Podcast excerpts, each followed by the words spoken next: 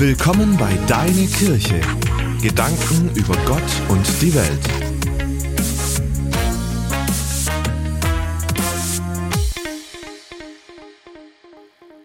Leo Tolstoi erzählt uns von einem König aus einem fernen Land, der am Ende seines Lebens, den am Ende seines Lebens Schwermut befiel. Schaut, sagte er, ich habe in meinem Leben alles gesehen, alles erlebt, was ein Sterblicher nur sehen kann. Aber nur eines in meinem Leben habe ich nicht gehabt in meinen Lebensjahren, nämlich ich habe Gott nicht gesehen.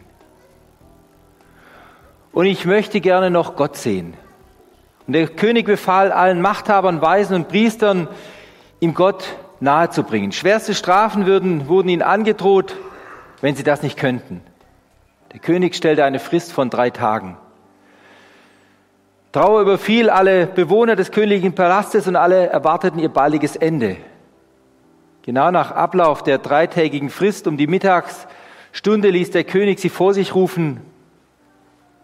Der Mund der Machthaber der Weisen und Priester aber blieb stumm. Und der König war bereit, in seinem Zorn das Todesurteil zu fällen. Da kam ein Hirte vom Feld, der des Königs Befehl gehört hatte und sprach, Gestatte mir, o König, dass ich deinen Wunsch erfülle. Gut, entgegnete der König, aber bedenke, dass es um deinen Kopf geht. Der Hirte führte den König auf einen freien Platz und wies auf die Sonne. Schau hin, sprach er.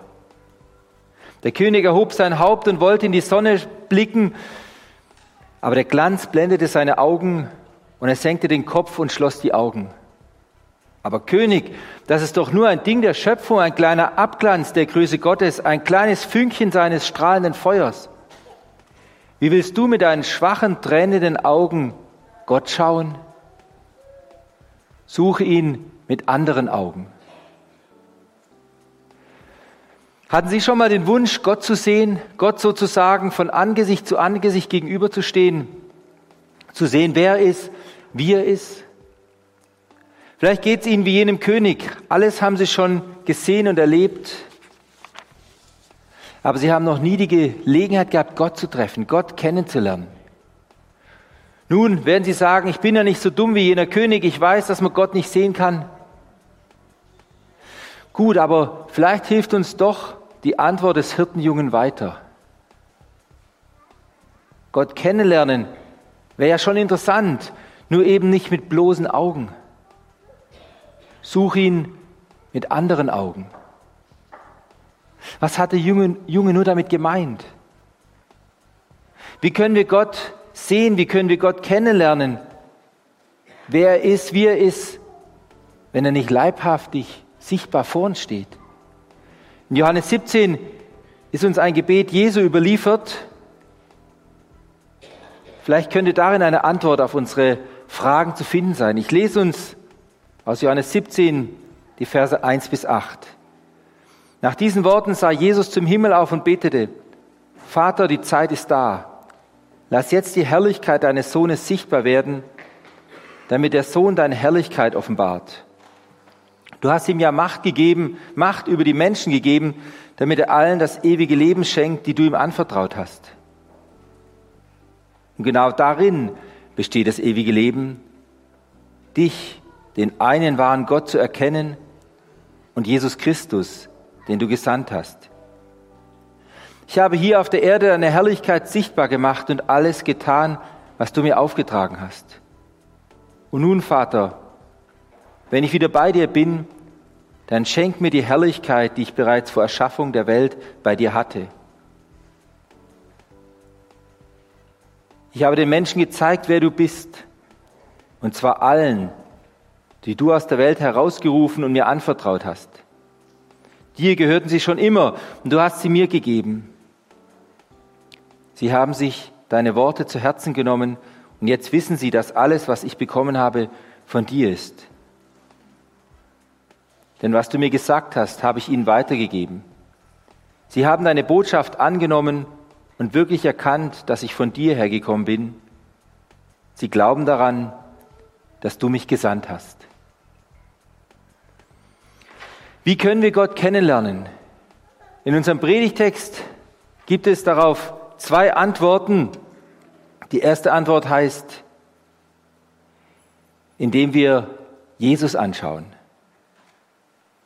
Ja, schön, sagen Sie vielleicht, aber Jesus habe ich doch auch noch nie gesehen. Stimmt, aber andere vor uns. Vor 2000 Jahren und die haben es uns aufgeschrieben. Und Jesus sagt in Vers 6, ich habe den Menschen gezeigt, wer du bist. Und Luther hat es so interpretiert, wenn wir wissen sollen, wer und wie Gott ist, dann müssen wir Jesus anschauen. Gott hat uns sich in Jesus gezeigt. Gut, aber wie ist nun Jesus? Wer ist Jesus? Zunächst sehe ich da Jesus am Ufer des See Genezareth stehen. Er will Petrus begegnen, dem Petrus, der ihn vor ein paar Tagen feige verleumdet hatte, verleugnet hatte. Dem Petrus, der ein paar Tage vorher im Hof des hohen Priesters gesagt hatte, ich kenne diesen Jesus nicht. Diesem Versager Petrus bietet Jesus Vergebung an.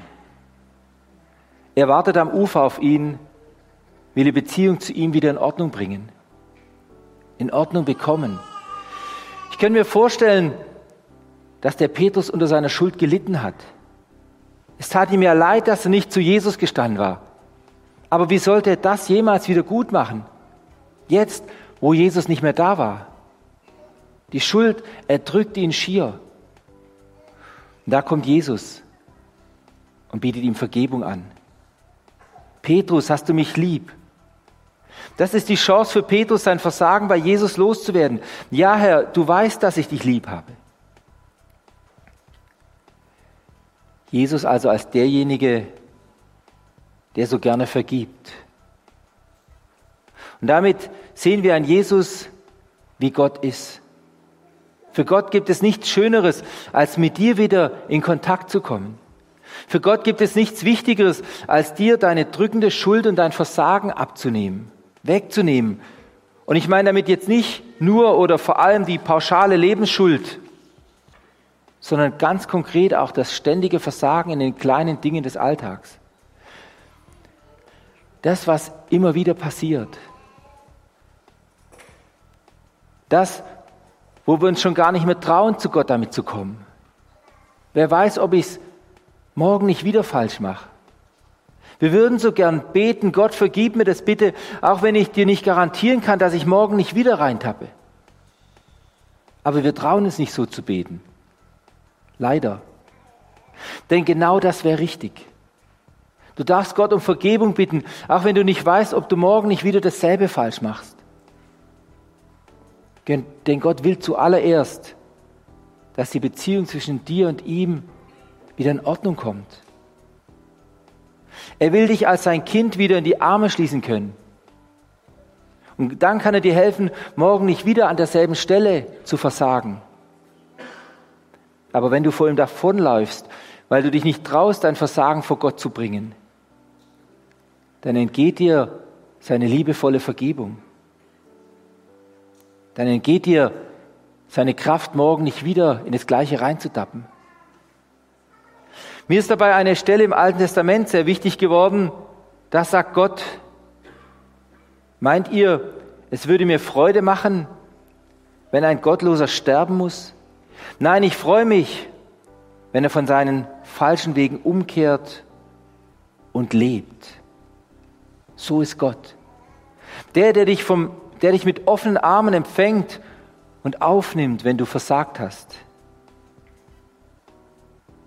Weil er nicht dein Tod will, sondern dass du lebst. Deshalb warte nicht, bis du Gott bewiesen hast, dass du es das nächste Mal besser machst, sondern komm, sobald du einsiehst, dass dein Verhalten falsch war, dann komm zu Gott, zu deinem Vater, der dir so gerne vergeben möchte. Er wartet am Ufer auf dich und möchte dir zurechthelfen. Wir können durch Jesus Gott also als den kennenlernen, der gerne vergibt. Durch Jesus lernen wir Gott aber noch auf eine andere Weise kennen. Immer wieder musste das Volk und selbst die Jünger damals bei Jesus erkennen, er ist so ganz anders. Er ist so unerwartet anders. Ein Beispiel. Einer der besten Freunde Jesu ist sterbenskrank. Seine Schwestern bitten Jesus um rasche Hilfe. Aber Jesus lässt sich Zeit. Erst einige Tage später macht er sich auf den Weg zu Lazarus. Zu spät, wie sich dann bald herausstellt. Lazarus ist inzwischen an seiner Krankheit gestorben. Jesus, warum? Warum bist du so spät dran? Jesus, warum? Jesus ist der unerklärlich andere. Die beiden Schwestern des Toten verstehen Jesus nicht mehr. Und dann erweckt Jesus Lazarus zu neuem Leben, wieder als der unerwartet andere.